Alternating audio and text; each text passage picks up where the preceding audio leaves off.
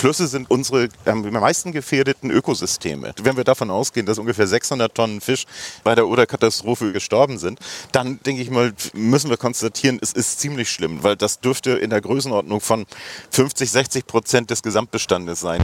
50, 60 Prozent, Prozent, Prozent. Angebissen.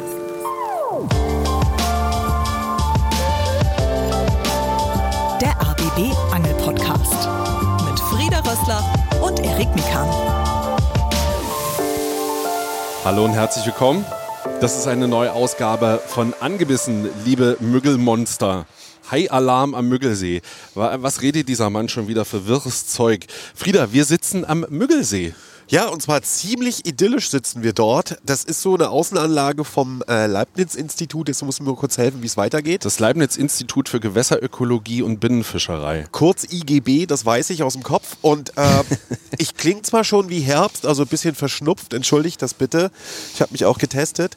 Äh, ein Strich nur. Ähm, aber der Ausblick heute. Es ist so dieser letzte Oktobertag. Es ist zwar Anfang der Woche, aber gefühlt 30 Grad in der Sonne. Wir müssen alle die Augen zukneifen. Ja. Und wir gucken hier einmal über den Mögelsee. Da hinten sehe ich die Mögelberge, da hinten sehe ich den Mögelturm. Da landet auch ein Flugzeug Boote gerade. drauf. Es ist so richtig, ähm, ihr kennt das, wenn das Wasser so glitzert und die Sonne da so drüber steht und ihr keine Farben mehr sehen könnt, sondern mit zugekniffenen Augen nur noch Silhouetten erkennt.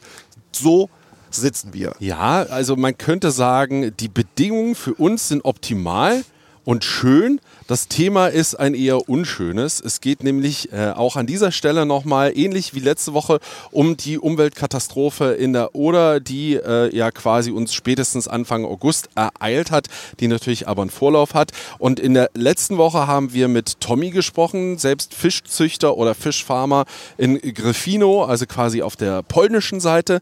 Und er hat uns geschildert, wie sie da nach seinen Aussagen ungefähr sechs Tonnen Fisch gerettet haben. Aber wir haben gesagt, das ist sozusagen der eine Aspekt, interessiert uns total. Der andere ist, wir wollen es aber gerne eben auch nochmal wissenschaftlich betrachten und uns da Expertise holen, denn äh, so einen kleinen Bildungsauftrag haben wir ja auch manchmal, habe ich gehört. Nicht nur einen kleinen. Ich glaube, wir haben auch einen recht großen Bildungsauftrag und ich finde gerade bei dem Thema, nennen wir es Oder-Katastrophe, fehlt mir manchmal auch noch so eine wissenschaftliche Aufarbeitung einfach mhm. und auch so sagen wir mal, aus Anglerperspektive einfach, ne? Weil äh, ist es vorbei, ist es nicht vorbei? Man darf zwar wieder angeln, man darf auch in bestimmten Abschnitten nicht angeln. Also ihr merkt, auch Erik und ich haben da noch ganz viele Fragezeichen im Kopf und natürlich wollen wir auch darüber quatschen, nicht nur aus anglerischer Sicht, sondern eben auch aus Umweltaspekten, äh, wirtschaftlichen Interessen, vielleicht auch Konflikte. Und du hast jemanden gefunden, mit dem wir das wunderbar besprechen können. Genau, und zwar ist das Dr. Jörn Gessner, eben vom IGB. Vielen lieben Dank für die Einladung und dass wir hier so gemütlich sitzen können. Ist mir eine Freude. Ähm, wir sind unter Anglern und überhaupt unter Fischfreunden, deswegen ist das okay, wenn wir uns duzen. Klar. Jörn, vielleicht die erste provokante Frage. Braucht die Oder ein Wunder, um weiterzuleben? Ich würde sagen, die Oder braucht ein Wunder, um besser weiterzuleben. Weil ähm, was wir dieses Jahr gesehen haben, ist im Prinzip eine Katastrophe mit Ansage. Mhm. Und äh, diese Katastrophe mit Ansage ähm, wird sich das steht zu befürchten, in der näheren Zukunft durchaus wiederholen können, wenn nicht grundlegend andere Entscheidungen getroffen werden, was das Management äh, im Oder-Einzugsgebiet angeht. Vielleicht müssen wir das ein bisschen zusammenwürfeln äh, und äh, nochmal von vorne anfangen. Wir haben ja Anfang August äh, das erste große Fischsterben gehabt. Dann ging die große Suche nach den Ursachen los. Von Polen war nichts zu hören, was äh, eine Vorgeschichte anging. Das heißt, hier waren eigentlich die Ämter ähm, und die Behörden komplett auf sich gestellt. Und so sind wir da eigentlich auch reingekommen, weil wir, das IGB, eine ganze Reihe Arbeiten an der Oder machen. Mhm und äh, auf die Art und Weise natürlich auch eine, eine relativ enge Verbundenheit mit dem Fluss äh, existiert. Können wir vielleicht ganz kurz einschieben? Du bist ja auch bekannt als der Störvater, deswegen hast du so eine Verbindung. Kannst du das vielleicht, bevor du äh, weiter ausführst, aber das, um dich auch vielleicht ein bisschen kennenzulernen, vielleicht kurz äh, erläutern, was, was du da machst? Klar, wir machen seit den mittleren 90er Jahren, versuchen wir den Stör in Deutschland wieder heimisch zu machen. Also den Stör, also ist in dem Falle ein bisschen irreführend, den Ostseestör in der Oder und den Nordseestör in der Elbe. Mhm. Aber wie gesagt, die Arbeiten in der Oder, die gehen halt auch auf die Mitte der 90er Jahre zurück. Da sind wir seit 2007 dabei, über Besatzmaßnahmen, ähm, über die Einbeziehung der Fischerei und, und, und, ähm, dieses Programm nach vorne zu bringen. Haben das in der Zwischenzeit auch zu einem ganz ansehnlichen Ergebnis geschafft, glaube ich. Wir haben bis jetzt ungefähr dreieinhalb Millionen Störe ausgewildert in der Oder, so dass man langsam aber sicher auch sehen kann, es bewegt sich was in, in, in diese Richtung. Äh, wie gesagt, seit Jahren, 15 Jahre jetzt ungefähr, an der Oder tätig. Natürlich ist es nicht nur, mit, nur damit getan, dass wir Fische in die Oder setzen. Wir gucken, wie entwickeln sich die Lebensräume entlang der Oder. Wir gucken nach den äh, Fischbeständen. Wir monitoren die Bewegung der Fische über telemetrische Untersuchungen. Also das ist schon eine ganze Reihe an, an Aktivitäten, die da läuft. Und äh, bei uns im Haus gehen da noch, kommen da ja noch zusätzlich bestandserkundliche äh, Erfassungen und solche Sachen mit dazu. Also das heißt, da ist schon ein relativ guter Draht irgendwie äh, zur Oder mittlerweile da. Mhm. Ganz kurz gefragt, wie ist es denn jetzt um die Störe bestellt nach dieser Katastrophe? Das war tatsächlich der, der große Schock. Wir haben ja äh, im Prinzip mit dem Durchlauf der, äh, dieser Giftwelle, äh, wir haben zwei Aufzuchtanlagen an der Oder, die wir direkt mit Flusswasser betreiben. Und in beiden äh, Anlagen zusammen haben wir gut 20.000 äh, Tiere verloren ähm, aus diesem Jahr, aus der Aufzucht aus diesem Jahr. Also in der Größe alles Fische so um die fünf bis sechs Zentimeter schon. Also schon, da, da war schon ein Stückchen weit Arbeit drin, mhm. ähm, die aber sofort auf diese Giftfracht äh, in der Oder reagiert haben und sich sofort äh, und, und, sofort äh, äh, sich verabschiedet haben. Kann man da von Jahren sprechen, wie viele Jahre Arbeit da kaputt sind? Oder? In diesem Falle war es zum Glück dieser eine Jahrgang, den, den okay. wir hatten, aber wir haben natürlich auch bei den ganzen Rettungs- und Bergungsarbeiten entlang der Oder natürlich auch das, äh, immer wieder Nachrichten gekriegt, dass äh, junge Störe, die wir in den letzten zwei oder drei Jahren ausgewildert haben, also Fische bis 90 Zentimeter ähm, gefunden worden sind, die auch infolge dieser Giftfracht ver äh, verendet sind. Mhm. Äh, jetzt reden wir die ganze Zeit von, von Giftfracht. Du hast gesagt, es braucht ein besseres Gewässermanagement an der Oder. Und wir sind stehen geblieben, dass du erzählt hattest, ne, es kam eine Art Giftwelle an und ihr habt geguckt ein bisschen, äh, was soll das? Und natürlich habt ihr auch schnell viele Proben genommen. Aber Erik und ich äh, können uns erinnern, es wurde nicht wirklich was gefunden. Ich habe nur noch im, im Gedächtnis, Quecksilber spielte erstmal eine Rolle und dann keine. Ja. Was, was war da also los? Es war ja ganz viel ja. quasi in, der, äh, in Bewegung und es gab so extrem unterschiedliche Ansagen. Das war, das war auch da, glaube ich, das große Problem und das war auch der Grund, äh, warum wir nachher mit dem Institut angefangen haben, mehr und mehr eigentlich zu kommunizieren, wo unser Sachstand war, weil wir das Gefühl hatten, dass da eine riesengroße Frage, ein riesengroßes Fragezeichen äh, draußen äh, unterwegs war mhm. in, der, in der Bevölkerung, aber eigentlich von den Behörden verhältnismäßig wenig sachdienliche Informationen gekommen ist in dem Fall. Lag natürlich auch daran, dass mit, dem, mit, dieser, mit diesem äh, Quecksilberfehlalarm, natürlich in der Oder äh, gibt es seit Jahrzehnten das Problem hoher Quecksilberfrachten, die historisch bedingt sind, ähm, aber die natürlich nicht wirklich akut toxisch sind für die, äh, für die Tiere. Das Problem ist aber tatsächlich, dass mit diesem ersten Fehlalarm eigentlich auch so äh, einhergegangen ist, dass die Behördenvertreter erstmal fürchterlich äh, vorsichtig geworden sind, was Informationsweitergabe anging, weil halt nicht wirklich klar war, was da wirklich abgelaufen ist. Und wie gesagt, dann hat es ein bisschen gedauert, ähm, bis wir na, so aus den ganzen Indizien hohe Leitfähigkeiten im, im Wasser, die sich um das Fünffache über dem Normalwert irgendwo äh, eingepegelt haben, der ja auch schon leicht erhöht ist, muss man, muss man ja auch dazu sagen. Ähm, aber auch, ähm, wie gesagt, äh, deutliche Hinweise auf Algenblüten und sowas, dass da so langsam sich ein Bild verfestigt hat. Und dann war, kam aber die große Frage auf, was ist denn das da eigentlich? Das sind keine normalen äh, Grünalgenblüten oder Blaualgenblüten, die sich da abspielen. Ich stelle mir das tatsächlich vor wie so ein Umweltkrimi, wie so ein Thriller tatsächlich. Also jetzt so mit, was weiß ich, also ich spinne mal ein bisschen rum, so Harrison Ford geht los und äh, übernimmt wissenschaftliche Aufgaben. Ähm, aber genau, beschreib das mal, ja. Also wie, wie beginnt die Jagd äh, nach dem Verursacher? Das war tatsächlich äh, eine konzertierte Aktion. Also ich habe keinen gesehen, der mit dem Schlapphut unterwegs gewesen ist oder mit einer Peitsche. aber, aber die, die, Variante war tatsächlich, dass wir äh, uns zusammengesetzt haben, kurz nachdem die, die ersten Meldungen über die Todfunde ankamen und dieses Quecksilber-Thema in der Welt war und gesagt haben, okay, dann gehen wir halt selber mal gucken, was, äh, was da los ist. Mhm. Und wir haben also Mitarbeiter aus dem Institut, Leute, die sich auf Algenkunde spezialisiert haben, Leute, die, äh, die vornehmlich mit geochemischen Prozessen befasst sind. Ähm, alle haben, haben so ihre Ressourcen zusammengeworfen getroffen und haben gesagt, okay, komm, wir holen jetzt Wasserproben, wir holen Bodenproben, wir gucken einfach mal, was da passiert. Wir hatten zum Glück dank der Umsicht von dem äh, einen Fischer, der die, die Fischaufzucht für, für uns da in diesem Container an der Oder macht, hatten wir tiefgekühlte Proben äh, von frischtoten Tieren, die wir äh, die von den Stören, die, die, wir, die wir in der Aufzucht hatten, sodass wir wirklich dieses, diese Puzzleteile zusammenfügen konnten und es sich relativ schnell zeigte, der Verdächtige in diesem Fall war tatsächlich eine Goldalge, Primnesium parvum, eine Brackwasseralge, die also im Fluss eigentlich überhaupt nicht vorkommen sollte, Ja. die aber aufgrund dieser erhöhten Leitfähigkeit, das ist letztlich nur ein Ausdruck dafür, dass wir erhe erhebliche Salzfrachten in der Oder hatten, ähm, offensichtlich äh, bombige Bedingungen gefunden hat. Das ist so eine Kombination gewesen aus extrem niedrigen äh, Abflüssen, extrem hohen Sommertemperaturen. Wir haben in der unteren Oder teilweise Temperaturen bis gut 30 Grad gehabt. Ähm, Kommen natürlich aber auch so ein paar menschgema- zusätzliche menschgemachte Fak- Faktoren dazu, abgesehen von dieser Salzeinladung, die ja nur ganz direkt äh, vom Menschen Ich verursacht wollte gerade sagen, es ist nicht alles menschengemacht am ziemlich Ende. Viel, ziemlich viel davon, ja. Und äh, dann haben, wir- haben wir natürlich auf, auf polnischer Seite auch noch äh, eine ganze Reihe von Staustufen, die das Wasser erstmal aufhalten. Unter diesen Bedingungen natürlich wirken wie Bioreaktoren. Da können sich diese Algen erstmal so richtig entfalten. Und wenn dann das Wasser auch noch freigesetzt wird, weil da vielleicht Probleme aufgetreten sind, wie zum Beispiel ein Fischsterben, dann verteilt sich das über den gesamten Flusslauf. Und diese Alge war extrem gut darin, auch in der fließenden Welle sich weiter zu vermehren, solange diese Salzgehalte halt relativ hoch waren. Okay, Also also am Ende da- produziert diese Alge dankenswerterweise auch noch ein hochgiftiges, äh, eine hochgiftige Substanz, mit der sie normalerweise ihre Konkurrenten niedrig äh, äh, oder runterdrückt. Aber in diesem Fall, leider Gottes, ist das Zeug auch noch fischtoxisch.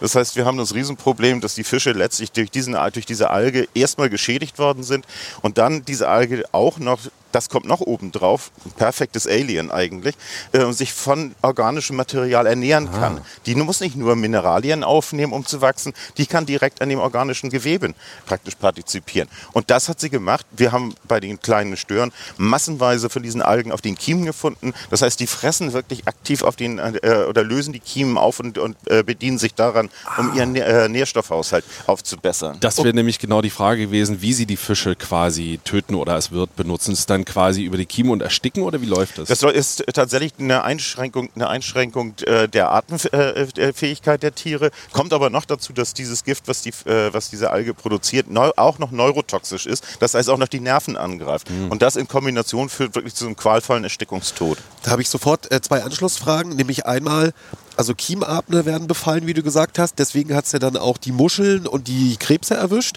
und die Wasservögel eben erstmal nicht, ja? So wie du das gerade erklärt hast. Und die zweite Frage ist, so eine Bedingung, Niedrigwasser, äh, Salzgehalt hoch, hohe Temperaturen, die kannst du ja immer wieder geben. Aber diese Goldalge, die muss ja schon da gewesen sein. Die kam ja nicht irgendwie äh, von außen oder vom Menschen. Das heißt, ist die dann in so einem Stadium im Wasser, äh, wo sie, sage ich mal, nicht aktiviert ist und diese ähm, äußeren Faktoren aktivieren dann dieses enorme Wachstum und eben auch diese Giftigkeit? Das ist äh, tatsächlich noch eine große Frage. Also die, diese Alge scheint tatsächlich weltweit vorzukommen. Also zumindest äh, wissen wir, dass es äh, größere Ausbrüche unter anderem in, in Flüssen in den USA gegeben hat. Es gibt sie in den Norfolk Broads in England. Erst beschrieben ist sie von der Isle of Wight in, in, in England. Also sie ist offensichtlich relativ weit verbreitet und findet vielleicht auch nur kleinräumig ge geeignete Lebensbedingungen, um sich tatsächlich so, so weit zu vermehren und zu erhalten. Das ist in diesem Fall durch diesen massiven Salzeintrag dazu gekommen ist, dass sie auf einmal flächendeckend eigentlich sich verbreiten konnte. Das war tatsächlich eine von, eine von den Neuerungen, mit denen wir bis dato nie zu tun gehabt haben hier bei uns. Und du hast gesagt, ähm, die konnte sich in der Welle verbreiten. Es gab ja auch natürlich sofort 100.000 Verschwörungstheorien. Und eine war ja eben auch, dass man festgestellt hat, dass ein hoher Sauerstoffgehalt auf einmal da war in der Oder und dass auch so eine kleine Flutwelle durch die Oder ging von 30 Zentimetern, wo man eben dachte, naja, in Polen ist irgendwas passiert, da haben die irgendwelche Regenrückhaltebecken aufgemacht, damit das so weggeflutet wird. Was habt ihr festgestellt, weil du ja eben auch von der Welle geredet hast? Also das, es ist tatsächlich so, dass in Polen in, äh, in irgendeiner Staustufe äh, offensichtlich Wasser abgelassen worden ist, weil wir sehen eine Pegelerhöhung ähm, um diesen Zeitpunkt herum von ungefähr 20 Zentimetern in der Oder. Die Oder hatte massives Niedrigwasser und hat dann praktisch auf einmal so einen Sprung äh, gekriegt, wo sie 20 Zentimeter mehr Wasser hatte für einen halben Tag, für einen Tag und dann fiel aber auch der Wasserspiegel wieder ab. Das heißt, ein typisches Event, wenn man, wenn man die Stauhaltung aufmacht, ein bisschen Wasser rauslässt. Und wie gesagt, das könnte natürlich durchaus, das ist aber reine Spekulation, könnte natürlich durchaus so sein, dass da jemand festgestellt hat, oh verdammt, wir haben hier tote Fische drin rumschwimmen, wir beseitigen das Problem. Ne? Ähm, wir sind ja quasi schon in der Analyse und das ist ja auch das, was so, so, so spannend ist. Ähm, zum einen haben wir jetzt eben rausgefunden, oder besser gesagt, ihr habt rausgefunden, es ist ja halt äh, die Goldalge und ähm, jetzt analysiert man, was sind da so für Faktoren, die da entscheidend sind. Ähm, gab eine Reportage von Kollegen vom RBB, wo man sozusagen in Polen gerade so eben in äh, Ober- und in Niederschlesien ein bisschen genauer hingeguckt hat, was da sozusagen auch noch Gründe gewesen sein können. Und da ist das ja teilweise schon im, März vereinzelt aufgetreten. Was wisst ihr darüber? Also mittlerweile gibt es ein relativ gutes Bild. Ähm, das heißt, oben in der Nähe vom Gleiwitzer Kanal offensichtlich äh, Standort von einer großen, äh, von einem großen polnischen Chemiefabrik, von einer mhm. großen äh, Chemiefabrik, ähm, hat es ab März regelmäßig schon Ausfälle gegeben. Ob die auch auf dieses Primnesium zurückgehen, ist allerdings komplett ungeklärt, weil damals war es einfach so, dass man kleinräumig Fischsterben hatte. Das kann auch durchaus mal so durch, äh, durch massiven Nährstoffeintrag oder sowas äh, passieren, dass dann massenweise Algenblüten auftreten, die dann über Nacht normalerweise dazu führen, dass, äh, dass es zu massiver Sauerstoffzehrung kommt und dass die Fische dann infolge dieser Sauerstoffzehrung Schwierigkeiten kriegen. Wie gesagt, das waren, waren aber alles Einzelfälle, die aber äh, bis äh, zu dieser Riesenkatastrophe im August überhaupt nicht durchgedrungen sind hierher. Das sind alles Sachen, die wir dann zum Teil auch erst über polnische NGOs erfahren haben, die dann gesagt haben, pass mal wir haben da aber schon was. Oder Angler, die, die äh, sich gemeldet haben, gesagt haben, das ist hier schon seit, wir haben schon seit März solche Probleme. Ne? Und aber auf den offiziellen Kanälen ist davon überhaupt nichts kommuniziert worden. Und das ist, macht natürlich auch diese ganze Reaktion auf diese Entwicklung so extrem schwierig, weil es eigentlich überhaupt nicht, äh, überhaupt keine Vorlaufzeit gegeben hat, keine Vorwarnzeit gegeben gegeben hätte, zu, äh, zu sagen, okay, was ist da eigentlich unterwegs? Und äh, man hätte zumindest, ich sag mal, das hätte den gesamten Fischbestand der Oder mit Sicherheit nicht gerettet. Man hätte jetzt schlecht sagen können, wir fangen alles raus, setzen das alles irgendwie nach neben, nebenan und äh, warten, bis, das, bis es vorbei ist. Aber es hätte zumindest äh, hätte eine deutlich besser vorbereitete äh, äh, regionale Verwaltung und auch die Angler regional natürlich deutlich eher in die Lage versetzt, rechtzeitig zu reagieren. Das waren ja auch mit die ersten, die überhaupt ja mal was gemeldet haben, sowohl auf deutscher als auch auf polnischer Seite, so wie man das jetzt im Nachgang mitbekommt. Ähm, das Salz, was da eingeleitet äh, geworden sein könnte, man muss ja immer noch im Konjunktiv sprechen, weil wir es nicht genau wissen, ähm, ist, das, ist das wirklich auf ein Event zurückzuführen oder könnte man sagen, weil die Kollegen haben auch herausgefunden, es gibt ja wohl über 5000 Einlassrohre in Polen, die aber gar nicht alle registriert sind, äh, beziehungsweise das sind die, von denen man weiß. Ähm, also kann das sozusagen auch die, die Masse der einzelnen Teile sein, also die Summe? In dem Falle nicht, weil das sind so gigantische Mengen an Salz, die da in den Fluss gekommen sind. Es gibt eigentlich zwei potenzielle, Hauptver äh, potenzielle Verursacher dafür. Das ist, wie gesagt, einmal wäre das die Variante mit, mit dieser Düngemittelfabrik im, äh, bei, bei Gleiwitz oben. Aber es gibt, und das hat Polen selbst äh, äh infolge dieser Katastrophe rausgegeben, es gibt ein Bergwerk ähm, auf äh, halber Strecke praktisch Richtung Deutschland, die wohl auch eine Einleitgenehmigung haben und da kommen wir nämlich zu diesem Thema, was wir vorhin äh, schon mal ankamen, anklingen lassen mit dem geänderten Management. Wenn ich, äh, wenn ich eine, eine Einleitgenehmigung für, äh, für Salz zum Beispiel in den Fluss reingebe, aber auch für andere äh, Substanzen, dann äh, passiert das leider Gottes meistens mit Absolutwerten. Das heißt, die dürfen so und so viel Salzlake oder so und so viel Salz in den Fluss einleiten. Unabhängig davon, ähm, wie, die, äh, Abfluss, wie das Abflussgeschehen ist. Bei normalen Abflüssen von 300, 500 Kubikmetern pro Sekunde ist das alles vielleicht auch weniger problematisch. Aber wenn ich jetzt auf einmal einen Abfluss habe, der bei 140 Kubikmeter nur noch liegt, ähm, dann habe ich natürlich eine elende Salzlake, die dadurch entsteht. Und das ist mal aus meiner Sicht eine der großen, äh, der, der, die, der großen Aufgaben für die nähere Zukunft. Wir müssen uns Gedanken darüber machen, dass wir wie mit äh, zum Beispiel bei Kraftwerken, wo wir sagen, äh, Wärmeeinleitung nur bis zu einem Maximalwert. So ähnlich muss das eigentlich für diese, äh, für, für diese Salzeinleitung auch laufen. Da muss man halt sagen, okay, der, wenn im Fluss ein Salzgehalt oder eine, eine Leitfähigkeit von, sagen wir, 1500 Mikrosiemens erreicht wird, dann ist da, ist da halt Ende. Da müsst ihr den Rest halt zurückhalten. Der könnt ihr das immer nur peu à peu abgeben. Aber das ist, wie gesagt, zurzeit noch nicht zu sehen, dass, äh, dass sich in die Richtung was entwickelt. Und uns beide interessiert natürlich auch, von was für einem Salz reden wir? Normales Natriumchlorid, also Kochsalz oder vielleicht noch andere Salze? Offensichtlich, also nach allem, was wir aus den äh, Analysenergebnissen gesehen haben, ist es tatsächlich so, dass es äh, vornehmlich Natriumchlorid ist, was, da, äh, was dazu äh, Also eigentlich ja ein natürlicher Stoff. Es, die meisten Salze sind, sind ja mehr oder minder natürlich, ja. nur sie tauchen halt in den seltensten Fällen so massiv auf. Eben. Und das ist eben das große Problem dann ja. auch, äh, was du eben angesprochen hattest und was auch in der Reportage eben war, dieses Wassermanagement-Problem an sich. Und ein, äh, ein großer Vorwurf war ja auch, dass weder die polnische Seite noch die deutsche Seite miteinander richtig gesprochen haben. Jetzt mal in die Zukunft geschaut. Wie kann man das ändern, beziehungsweise es heißt ja auch immer, das war eine Katastrophe mit Ansage. Also was muss da wirklich konkret passieren, dass man einfach schneller reagieren kann? Also ich sehe, es sind mehrere Sachen, die da passieren müssen. Wie gesagt, die eine Variante geht tatsächlich dahin, dass man sich Gedanken machen muss, ob man diese Emissionen, die, die, äh, die, die in die Oder zugelassen werden, ob man da nicht tatsächlich eine andere, eine andere Bewertungsmaßstab ansetzt und sagt, okay, wir arbeiten mit absolut äh, mit, mit äh, Höchstwerten statt mit Frachten, die, die da eingetragen werden können.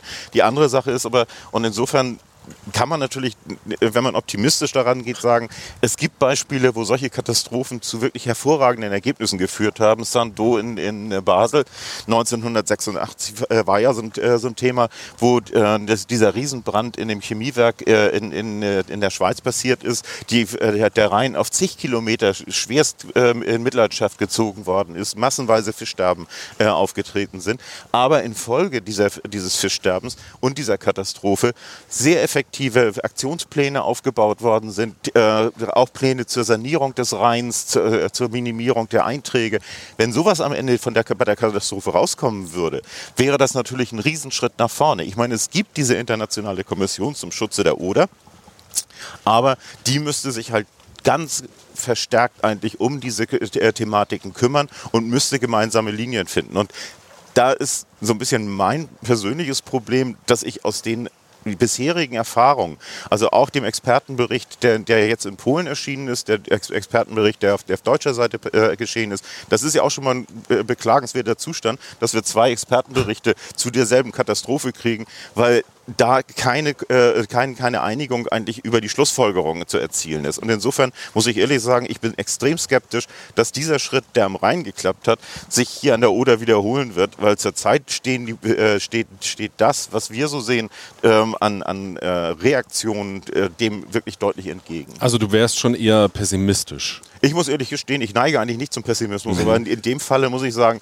ähm, hat sowohl der Ablauf der Katastrophe als auch die Diskussion, die sich hinterher ergeben hat, ähm, hat nicht unbedingt meinen Optimismus hier angefeuert, dass sich da was zum, zum Positiven wenden wird. Das ist ja auch so absurd, weil du den Rhein gerade nennst, ja. Also ich habe das auch in der letzten Episode schon gesagt, was wir uns immer wieder vergegenwärtigen müssen. Die Oder ist äh, ein, ein Fluss in Mitteleuropa, ja. Das ist jetzt klar, es ist ein Grenzfluss, aber eigentlich ist es äh, in der Mitte Europas ein Fluss, Schluss. Äh, und es ist völlig absurd, dass da irgendwie jeder so für sich rumvorwerkt. Ähm, ich habe noch eine Geschichte gelesen, die, glaube ich, so ein bisschen anknüpft an äh, weitere Probleme, die es gibt. Äh, die würde ich mir aber gerne nochmal von dir erzählen lassen. Und zwar eine sehr abenteuerliche Geschichte äh, rund um die Oder, in deren Mitte zwei Eisbrecher stehen. Äh, da lacht er schon. Äh, kannst du das mal bitte erklären, die Geschichte? Naja, ich weiß nicht. Also ähm, die, die Geschichte aufzurollen, glaube ich, das, das gießt Öl ins Feuer. Ach so. Ähm, also es, es geht eigentlich geht's darum, äh, Deutschland hat ja mit Polen äh, 2015 äh, eine bilaterale Vereinbarung getroffen zur Verbesserung der Oder für den Einsatz von Eisbrechern. Mhm. Und ähm, die Diskussion, die und um diesen ganzen Eisbrechereinsatz äh, oder beziehungsweise um diese äh, oder Ausbaumaßnahmen in diesem Falle ähm, äh, passieren, die haben halt sehr unterschiedliche äh, Geschichten zur, zur Grundlage. Polen ist seit den 90er Jahren bestrebt, die Oder für die Binnenschifffahrt äh, und für größere Binnenschifffahrtsklassen auszubauen. Dazu zählt im Maximum äh, bei den polnischen Plänen der, der Bau von bis zu 20 Staustufen auf der Oder, um größere Schiffe problemlos bis nach Stettin ähm, aus dem äh, schlesischen Kohle- und Industrierevier äh, bringen zu können. Da hat Deutschland sich immer hingestellt und hat gesagt, die Oder ist für uns kein äh, Teil des Hauptschifffahrtsnetzes, ähm, ist ein Randgewässer, haben wir kein Interesse daran. Sodass Polen oder einige polnische Akteure, muss man in dem Falle sagen, auf die gute Idee gekommen sind, wo die Deutschen mitspielen würden, ist auf jeden Fall, wenn es um, um Eisbrechereinsatz und Hochwasserschutz geht. Ja, natürlich. So, und äh, da war tatsächlich die Variante, was braucht man für eine Wasserstraßenschifffahrtsklasse 4, mindestens 1,80 Meter Tauchtiefe, ähm, musste jetzt also in irgendeiner Form über, dieses, über diese gemeinsame Vereinbarung in irgendeiner Form dieses Ziel, an dieses Ziel rangekommen werden. Und böse Zungen behaupten, das hat der ehemalige Leiter des, äh, äh der Schifffahrtsbehörde in Stettin, der Andrzej Kreft, auch selber in einem Interview so lanciert, dass die Polen damit auf den Trichter gekommen sind und gesagt haben, hm, dann bauen wir doch zwei Eisbrecher mit 1,80 Meter Tiefgang. Und die diese zwei Eisbrecher nehmen wir dann als Rechtfertigung dafür, dass wir für den Eisbrechereinsatz entsprechende Tauchtiefen äh, schaffen müssen. Sozusagen der Ausbau durch die kalte Küche. Hm.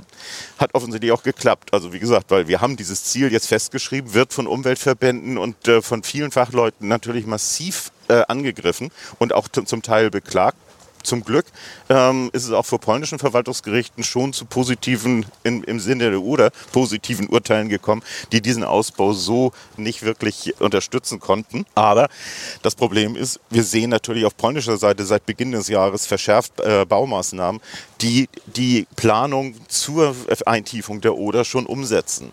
Mittlerweile ja. ist Deutschland, diese, äh, ist Deutschland im, im, Zugzwang. Diese ganzen Sachen machen natürlich nur Sinn, wenn man sie beidseitig der Oder macht, weil, ja. ne, ich hast schon gesagt, wir haben einen Grenzfluss. Wenn ich diese Maßnahmen äh, in irgendeiner Form sinn, sinnhaft durchführen will, muss ich sie auf beiden Flussseiten durchführen. Das heißt, Deutschland muss jetzt auch ran und muss eine Umweltverträglichkeitsprüfung dafür machen, um äh, äh sich attestieren zu lassen, unter welchen Bedingungen das tatsächlich machbar wäre. Ja, das ist tatsächlich auch meine Anschlussfrage. Also, das ist vollkommen richtig. Polen möchte das und aus polnischer Sicht macht das ja auch wirklich Sinn, also beziehungsweise deren Bedürfnis ist verständlich, finde ich grundsätzlich, wenn man sich das überlegt und sagt, okay, wir wollen das wirtschaftlich nutzen, äh, kann man ja nachvollziehen da ist jetzt die Frage, wir haben gerade den Rhein schon gehabt und sozusagen die Katastrophe in den 80ern, wie der Rhein da rausgeht. Der Rhein wiederum für Deutschland als auch für Europa insgesamt ist ja ein extrem wichtiges Wirtschaftsgewässer. Kann man da lernen für die Oder oder eher nicht? Ich glaube, man kann einfach schon mal konstatieren, dass die Bedeutung des Rheins als äh, Wasserstraße in keinem Verhältnis zu dem steht, was wir auf der Oder sehen, auch auf, der Oder sehen werden. Weil ich meine, man muss ganz klipp und klar sagen, auf dem Rhein sind das vor allem, vor allem Massengüter. Also es ist viel, äh, sind, es ist viel Öl aus Rotterdam, ähm, raffinierte Produkte, es sind aber auch Container, die rauf und runter transportiert werden. Im Schnitt hat der Rhein um die 1000 Schiffsbewegungen am Tag, mhm. die Strom auf Strom abgehen. Ähm, hier auf der Oder sind wir so bei einem Promille, wenn man mal ein bisschen gehässig ist. Es können auch durchaus 5 Promille sein, aber das ist, steht in keinem Verhältnis dazu. Und das große Problem ist tatsächlich, beim Rhein haben wir eine andere Grundvoraussetzung. Der Rhein wird ähm, über, die Oberrhein, über den Oberrhein vornehmlich im Sommer durch Gletscherabfluss äh, gespeist. Leider Gottes haben wir weder in den, äh, im Riesengebirge noch bei, bei, äh, bei, bei Oppole irgendwo Gletscher, die die Oder speisen könnten. Das heißt, die Oder ist ein typischer Winterhochwasserfluss, der zwar im Sommer bei viel Regenfällen ähm, durchaus nochmal eine, eine, ordentliche, eine ordentliche Flutwelle mitbringen kann. Nur im Zuge des Klimawandels ähm, wird das Wasserangebot oder Dargebot in der Oder nicht größer werden. Das heißt, wir haben einfach das Problem, dass ein Fluss, der jetzt schon teilweise nur 50 Zentimeter Tauchtiefe im Sommer bietet, selbst wenn ich ihn noch so einengen kann, ähm, ist die große Frage, ob ich jemals so viel Wasser dafür zu, äh, zusammenbekomme, dass ich 1,80 Meter Tauchtiefe saisonübergreifend irgendwie schaffen kann. Weil zurzeit ist die Schifffahrt auf der Oder auf Frühjahr und Herbst begrenzt, wenn ausreichend Wasser da ist. Manchmal reicht es ja auch dafür nicht. Mit diesen Staustufen und äh, der 1,80 Meter Tiefe, Tauchtiefe, die du gesagt hast, äh, drängt sich bei mir so ein bisschen gerade die Vorstellung auf, wenn das erreicht werden würde und wir jetzt diese ganzen Faktoren für die Goldalge dazu packen, wäre dann vielleicht auch ein Argument leider dafür, dass er dann ne, diese Konzentration, diese Salzlaken nicht mehr entstehen könnten, weil wir ja ein tieferes Gewässer haben, was aufgestaut ist und man entsprechend eben schon so vorher ein Monitoring machen könnte. Oder also wie stehst du dazu? Das kam mir jetzt nur in den Kopf. Ja, fangen, wir, fangen wir mal ein bisschen weiter, äh, weiter äh, vom Urschleim an. Weil äh, das, was wir zurzeit sehen, also den Ausbau der Oder als, als Wasserstraße, ähm, ist eigentlich eine Variante, die schon seit den 20er Jahren liegt, die, liegt diese Geschichte auf dem Tisch.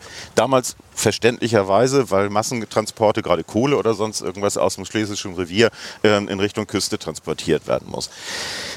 Kohle macht jetzt nicht mehr so den, Riesen, äh, den, den, den Riesenanteil an Transportgütern aus, wird in Zukunft wahrscheinlich auch eher weniger werden. Und äh, wie gesagt, mit dieser Unwägbarkeit lassen wir mal das ganze Thema äh, Sinnhaftigkeit und ökonomische äh, Perspektive dieses, äh, dieses Ausbaus mal zur Seite. Aber wir leben in der, in der Zwischenzeit in der Gewissheit, dass uns eine dramatisch veränderte Umwelt aufgrund des Klimawandels äh, ins Haus steht. Es gibt eine ganze Reihe von EU-weiter, die hat Polen ja mit unterschrieben, EU-weiter Umweltgesetzgebung wie Natura 2000, wie die Aktivitäten gegen die Biodiversitätskrise. Das heißt, ich nehme ein leidlich intaktes Gewässer und mache aus diesem leidlich intakten Gewässer eine Abfolge von, von äh, kleinen Stauhaltungen, sodass aus einem Fluss Flüsse sind unsere am meisten gefährdeten Ökosysteme.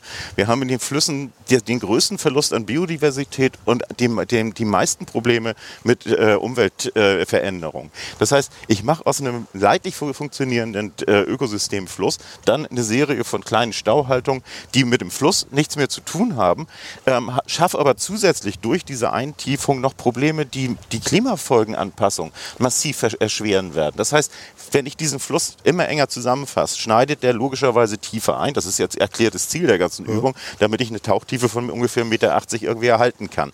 Wenn dann aber wenig Wasser im Fluss ist, dann läuft mir das Grundwasser aus den angrenzenden Auen praktisch auch noch in diese tiefere Kuhle rein. Das heißt, mir, mir sinken im äh, gesamten Einzugsgebiet, sinken mir die Grundwasserspiegel ab. Das wird die Landwirtschaft betreffen, die schlechter an, an Wasser für ihre, für, für ihre äh, äh Landwirtschaftsprodukte rankommt.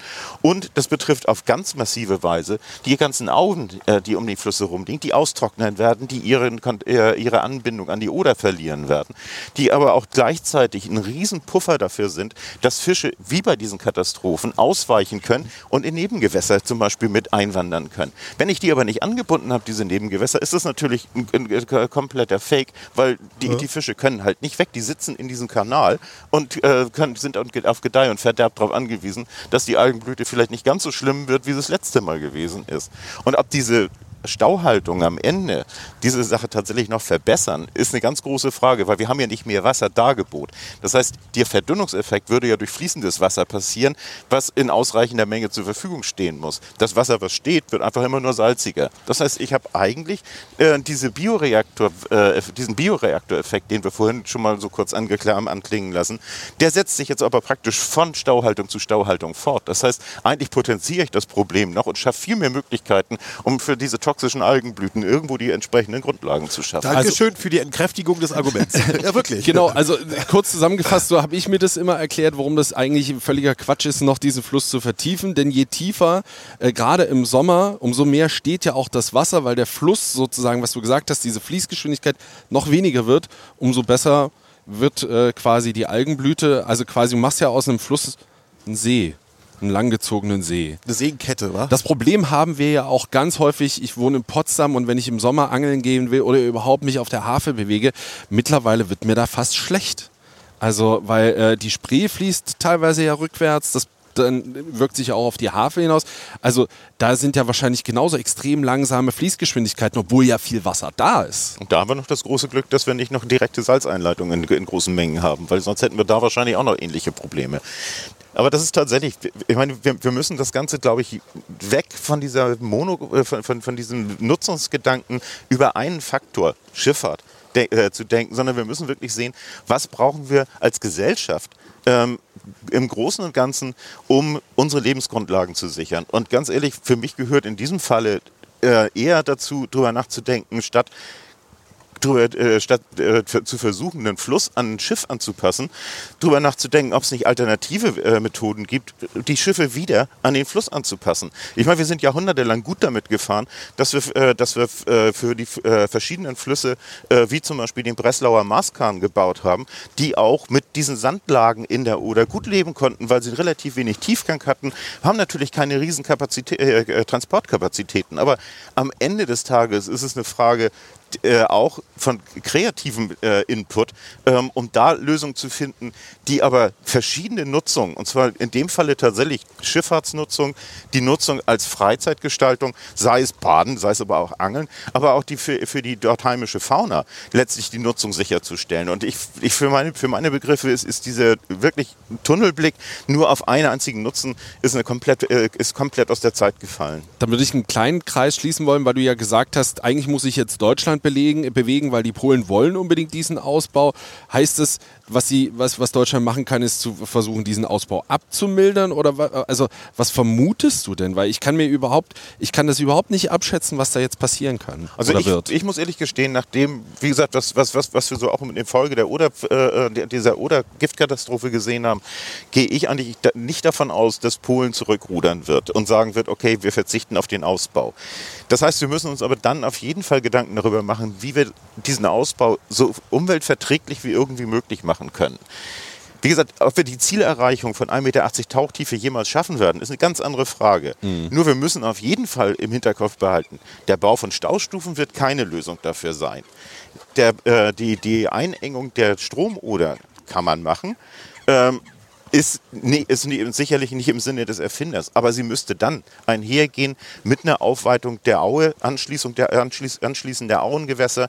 Wir brauchen dann aber auch Buhnen, die nicht mit dem, bis ins Deichvorland praktisch mit dem Land verbunden sind, sondern gegebenenfalls auch nur Insellösung. Vielleicht muss man auch über eine einspurige, äh, über eine einspurige äh, Befahrung nachdenken, dass man eine nur relativ schmale Fahrrinne schafft, auf der Verkehr immer nur alternierend stattfindet, ist technisch kein großes Problem. Oder man denkt halt auch darüber nach, ob man nicht tatsächlich dahin kommt, dass man sagt, man baut leichter, die wesentlich weniger Tiefgang haben, die man aber dann auch auf, bei weniger Wasser bewegen kann. Also es gibt eine ganze Reihe von Möglichkeiten und ich glaube, da ist tatsächlich eine, in, im Zuge von der Neubewertung dieser ganzen Rahmenbedingungen ist noch einiges an Gehirnschmalz reinzustecken, um da auf äh, wirklich brauchbare Lösungen zu kommen. Ähm, dann für mich ist das jetzt abgeschlossen, Erik. Ich hoffe, ja, ich hoffe für euch auch. Äh, Leider noch nicht. ja, aber Themenkomplex der, der, der Oder-Nutzung gehen wir von der Schifffahrt aus und die, und die Folgen und vielleicht auch ähm, ja. die Möglichkeiten, wie man damit umgehen sollte, könnte, müsste. Äh, kommen wir noch auf eine Nutzung, woran wir natürlich ein großes Interesse haben, und zwar die Freizeitfischerei, auch bekannt als Angeln.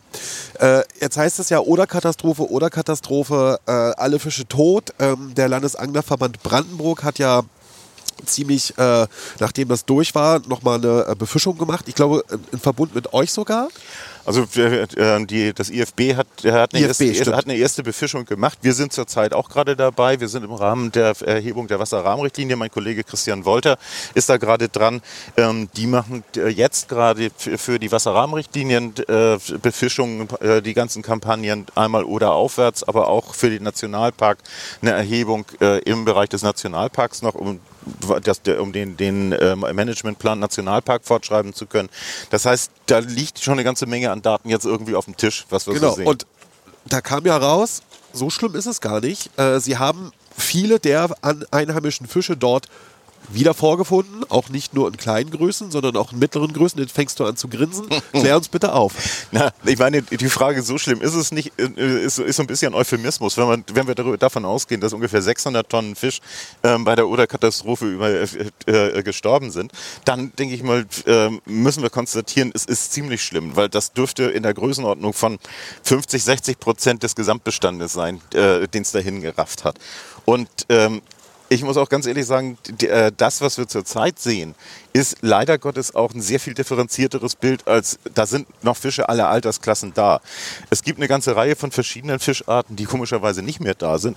Ähm, meine, ich hatte heute Morgen gerade noch mit, mit einem Kollegen gesprochen, der äh, bis Freitagnachmittag draußen gewesen ist. Der sagt, bis jetzt haben sie an der ganzen Oderstrecke, auf der normalerweise äh, immer, also sagen wir von, von der Grenze bei Mescherin unten bis in die mittlere Oder rein, ähm, nicht eine einzige Quappe gefangen. Dann äh, sind der Steinbeißer extrem selten im Vergleich zu den Vorjahren. Also wir sehen deutlich, dass einzelne Arten viel stärker gelitten haben. Das passt übrigens auch zu diesem Ausfall in den Containern. Die Störe sind auch deutlich empfindlicher gewesen als andere Fischarten. Wir haben vor dem Container Barsche und Plötzen schwimmen gehabt, ähm, aber im Container, wie gesagt, äh, fingen die Tiere sofort an, äh, so wie die, die Welle äh, den Container erreicht hat, ähm, sofort an äh, Symptome zu zeigen von, von eben diesen typischen äh, Kiemenbefallssymptomen. Das heißt, so ganz äh, so ganz einfach, so nach dem Motto, hm, es hat, hat zwar einen ganzen Haufen Fische erwischt, aber eigentlich ist das alles noch ziemlich im grünen Bereich. So einfach wird es nicht sein. Und das Problem, was wir tatsächlich vor uns haben, ist, dass die Regeneration des Flusses Jahre dauern wird. Ich meine, nicht nur, weil ein 50 Kilo Wels, der jetzt tot in der Oder getrieben ist, ein paar Jahre braucht, bis der wieder, bis sein Nachwuchs auch 50 Kilo erreicht hat, aber auch vor diesem Hintergrund, was du vorhin sagtest, wir haben massenweise tote Muscheln, wir haben massenweise tote Schnecken. Das heißt, das ganze System ist eigentlich komplett im Umbruch. Die, die ja das Wasser auch filtern. Von das ist nämlich genau das Problem. Gerade die, die Schnecken und die großen äh, Flussschnecken ähm, sind e extrem effiziente Filterer. Das heißt, hohe Algenfrachten, hohe Schwebstofffrachten werden durch die immer noch weiter abgesenkt. Das haben wir aber jetzt aber in Zukunft, werden wir das deutlich weniger sehen. Und bei dem, gerade bei den Muscheln gibt es äh, Hinweise aus den USA. Da gab es einen ähnlichen Fall mit einer Primnesiumvergiftung in äh, Maryland. Die haben über zehn Jahre darauf gewartet, dass ihre Muscheln wieder angefangen haben, Nachkommen zu produzieren. Nach einem Einzelevent. Nach einem ne? Einzelevent, ja. Und das ist natürlich eine Perspektive, die richtig gruselig ist, ja. wenn wir uns überlegen, dass wir jetzt auf 10, 15 Jahre vielleicht äh, langfristige äh, Folgen für die Oder sehen, äh, von denen wir jetzt noch nicht mal wissen, wie sie sich auswirken. Und da gab es den Ausbau noch nicht. Und dann ist es eben auch so, dass wir immer noch davon ausgehen, dass es nur die Algenkatastrophe dieses Jahr gab. Ja. Wie du schon gesagt hast, wir wissen ja gar nicht, das kann ja jederzeit wieder passieren, Stand jetzt. Solange sich die Rahmenbedingungen nicht ändern, müssen wir damit leben, weil das ist auch so ein hässliches Phänomen. Diese, äh, diese Goldalge produziert Dauerstadien. Die liegen im Sediment fest. Das heißt, immer wenn geeignete Umweltbedingungen auftreten, das heißt wieder höhere Salzgehalte ähm, hohe Chloridgehalte, hohe Temperaturen, müssen wir damit rechnen, dass lokal zumindest solche, solche Blüten wieder auftreten können. Und wenn wir Pech haben, taucht das auch mal wieder in dieser Dimension auf. Ja. Und äh, eine Maßnahme wäre eventuell, dass man ein Fischereiverbot verhängt, damit sich diese Bestände so eben äh, ungestört äh, erholen können, dass sie es eben schaffen.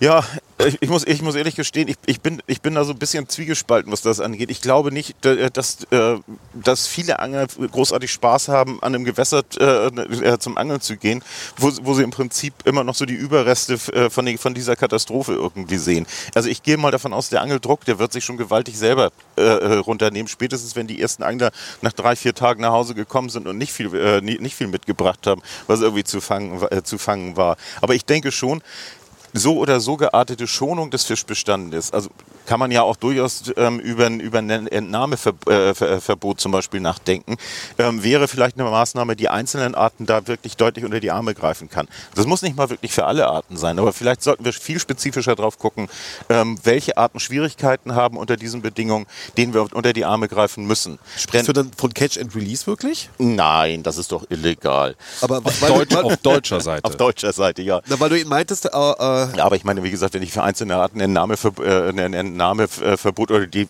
nennt es einen Vorschlag äh, zur Schonung dann muss ich ja nicht gezielt auf diese Arten angeln. Also insofern. Ich, deswegen habe ich nochmal nachgefragt, ja. nicht, dass es falsch verstanden ja, wird. Ja. Aber es ist ja auch eine Maßnahme, dass äh, zumindest die deutschen Fischer bis Jahresende jetzt eben nicht befischen. Jetzt kann man sagen, ja, gut, die Deutschen machen es nicht, aber wir wissen ja nicht, was die, äh, die polnischen Fischer machen.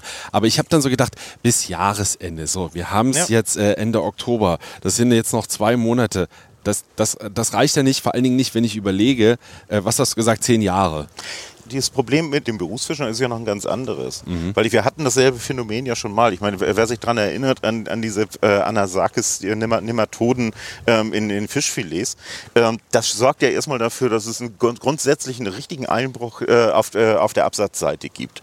Und ich glaube, das ist das, was den Fischern zurzeit auch viel, zu, äh, viel stärker zu schaffen macht. Ich meine, die haben jetzt vier Monate keine, äh, äh, ihren Broterwerb nicht. Da gibt es mittlerweile Überlegungen vom Land, den, den Fischern zu helfen. Es gibt auch von den, von den Kreisen ähm, Initiativen, den Fischern da unter die Arme zu greifen. Aber das ist natürlich auch eine Variante, wo ich sagen muss, in, in welch, in, über welche Zeiträume kann ich das denn fortführen? Ähm, zudem ja die meisten von den Fischern, die wir an der Oder haben, auch nicht mehr so die jüngsten sind. Und äh, ich meine, da ist auch natürlich auch so die Frage, wo, wo entwickelt sich das Ganze hin? Weil wenn die Fischer zwar fischen gehen können, aber die Konsumenten sagen, uh, oder Fisch, vielen Dank auch, den wollen wir nicht. Das macht die Sache natürlich auch nicht einfacher. Ganz im Gegenteil, weil dann haben wir ein Riesenproblem, ähm, dass dann wahrscheinlich auch Hilfe von Seiten der, der, der Politik ausbleiben wird, weil sie sagen, naja gut, wenn die Konsumenten das sowieso nicht haben wollen, dann müssen wir uns halt irgendwas anderes überlegen dabei. Aber wie gesagt, ich denke, wir müssen insgesamt müssen wir ein bisschen differenziert drauf gucken, welche Arten betrifft es Interessanterweise sagt haben auch die, die Sportfischer, die an, bei der Oder oder an der Oder ja mitgeholfen haben, auch bei der Reinigung äh, und, und, bei dem Einsammeln der äh, Kadaver extrem wenig Aale gefunden zum Beispiel. Gut, es gibt nicht mehr so sonderlich viele Aale in, in, in der Oder, aber nichtsdestotrotz, selbst dafür sind es deutlich zu wenig gewesen. Also das ist auch nicht so ganz klar, ob die das rechtzeitig spitz gekriegt haben, in die Nebengewässer ausgewichen sind. Da müssen wir wirklich noch ein bisschen, glaube ich, hinterher gucken, was, was, was, was lässt sich sinnvoll umsetzen. Jetzt mit, mit, äh, mit so einer One, One One-Size-Fits-All-Lösung irgendwie, glaube ich, ist, ist keinem gedient. Es ist weder den Anglern gedient, es ist den Fischern nicht gedient und es ist auch dem Fluss nicht gedient. Was ich sehr schwierig finde, ist so die Variante, die gerade im, im polnischen äh, Umweltbericht aufgetaucht ist zu, zu, äh, zu der Oder-Katastrophe, wo es hieß, das Erste, was wir jetzt mal machen, ist ein groß angelegtes Besatzprogramm. Weil das bedeutet, da kommt Fisch aus allen möglichen Regionen Polens und wird in die Oder reingekegelt. Und ich meine, wir haben ja äh, auch einen Spezialisten hier im Institut, den Robert Arlinghaus, der sich lang und breit mit diesem, dieser Besatzthematik äh, rumgeschlagen hat und in vielen Fällen auch zeigen konnte, dass Besatz nicht das Allheilmittel ist, mit dem wir dieses Problem in den Griff kriegen. Aber wir haben natürlich ein riesengroßes, eine riesengroße Chance, was wir kaputt zu machen, indem wir nicht angepasste äh, äh, Individuen äh, Populationen hier auf einmal mit einführen, wo es dann so zu innerspezifischen oder innerartlichen Hybriden irgendwie kommt, die noch schlechter angepasst sind als das, was wir ohnehin jetzt gesehen haben an diese veränderten Umweltbedingungen. Also insofern, ich denke, da sollten wir der Natur wirklich die Zeit lassen, dass sie es von alleine schafft, die, äh, die Bestände wieder aufzubauen. Und hast du das Gefühl, weil das ist ja auch entscheidend, dass es sich in irgendeiner Form in der Kommunikation zwischen den beiden äh, Grenzländern Deutschland, Polen der Oder verbessern kann? Also ich meine, dass es sich verbessern muss, ist ja klar, das wäre der Wunschzustand. Aber siehst du Zeichen dafür? Also das, äh, das ist, ist, ist tatsächlich eine Variante, wo man sagen kann, auf Arbeitsebene ähm, funktioniert die Kommunikation nach wie vor. So wie man in der Hierarchie ein bisschen höher geht, gibt es da ein bisschen mehr Schwierigkeiten. Aber ich glaube, dass am Ende des Tages äh, ganz klipp und klar es keinen Fortschritt geben wird ohne eine sinnvolle gemeinsame äh, Herangehensweise. Und ich denke, da, werden sich die, da wird sich die Politik tatsächlich ransetzen müssen und nach ents entsprechenden Ansätzen und entsprechenden Lösungsmöglichkeiten suchen müssen. Und das kann auch nicht sein, dass eine nationale, sagen wir mal von die Zielsetzung da die Lösung aller Dinge ist. Also ich meine, das, die wir teilen uns das Gewässer mit drei Ländern. Und insofern sollten alle drei Länder versuchen, eine gemeinsame Lösung auch für die Zukunft zu finden, die solche Katastrophen in Zukunft möglichst verhindert, aber sonst zumindest ein schnelles Reagieren möglich macht. Das würde ich gerne so stehen lassen. Jörn, das war ein sehr spannender, sehr interessanter, hoffentlich auch für euch da draußen aufschlussreicher Einblick, weil das wirklich jetzt mal Infos und Ansichtsweisen aus erster Hand waren. Hat mich gefreut. Also ich muss ehrlich sagen, ich, ich habe die stille Hoffnung, äh, dass wir tatsächlich einen Schritt weiterkommen. Und äh, was mich freut bei der ganzen Geschichte, ist wirklich auch zu sehen, dass, eben, dass, das, äh, dass die Angler eine so aktive Rolle gehabt haben in diesem ganzen, in dieser Chaosbewältigung. Und ich glaube, das hat auch dem Image der Angler ganz gut getan, ähm, die Hilf Hilfestellung, die da gekommen ist. Also auch von meiner Seite dafür nochmal vielen Dank. Sehr gerne. Also sowas hören wir wirklich gerne, dass mal Angler in einem sehr guten Licht dastehen, auch noch ausgesprochen von einem Wissenschaftler. Also wirklich herzlichen Dank für deine detailreichen Informationen und auch, dass du nicht nur Erik und mir, sondern auch äh, unserer Hörerschaft so ein bisschen, na, ich will nicht sagen, die Augen geöffnet hast, aber auch so mit bestimmten Mythen aufräumen konntest. Und wir konnten dich ja wirklich alles fragen. Du hast auf alles eine dezidierte und fundierte Antwort gefunden. Ja, recht herzlichen Dank auch für das tolle Wetter, was du uns hier bestellt hast, dass wir hier im T-Shirt Das war doch die Kleinigkeit. ja, Jörn. Ähm, ich hoffe, wir sitzen in einem Jahr nicht wieder hier und haben das gleiche Problem. Ich glaube, die Hoffnung haben wir alle. Ansonsten bleibt nur uns noch zu sagen, Anregungen, Kritik oder auch Glückwünsche an äh, angebissen.rbb-online.de. Dann genau können wir auch, falls es noch Nachfragen eurerseits gibt, an Jörn zum Beispiel das gerne weiterleiten. Und in 14 Tagen hört ihr unter anderem ein Gespräch mit den Spinride-Jungs und wir blicken schon mal auf die Angelwelt Berlin, auch bekannt als Angelmesse, voraus. Und vielleicht, Erik, hauen wir da noch ein bisschen was raus. Mhm, könnte sein. Also der November wird auf jeden Fall spannend und wir wollen auch uns mal ein Kajak setzen. Ich hoffe, dass das alles gut geht. Das könnte dann unsere persönliche Katastrophe werden. Also bleibt uns gewogen und bleibt hechtig gewaltig. Macht's gut, Leute. Ciao. Danke, Ciao. Jan. Angebissen der Angelpodcast vom RBB mit Frieda Rössler und Erik Mikan. Hat's euch gefallen? Dann gebt uns die Flosse, lasst eine Bewertung da und abonniert unseren Podcast. Dankeschön, wir finden's hechtig gewaltig.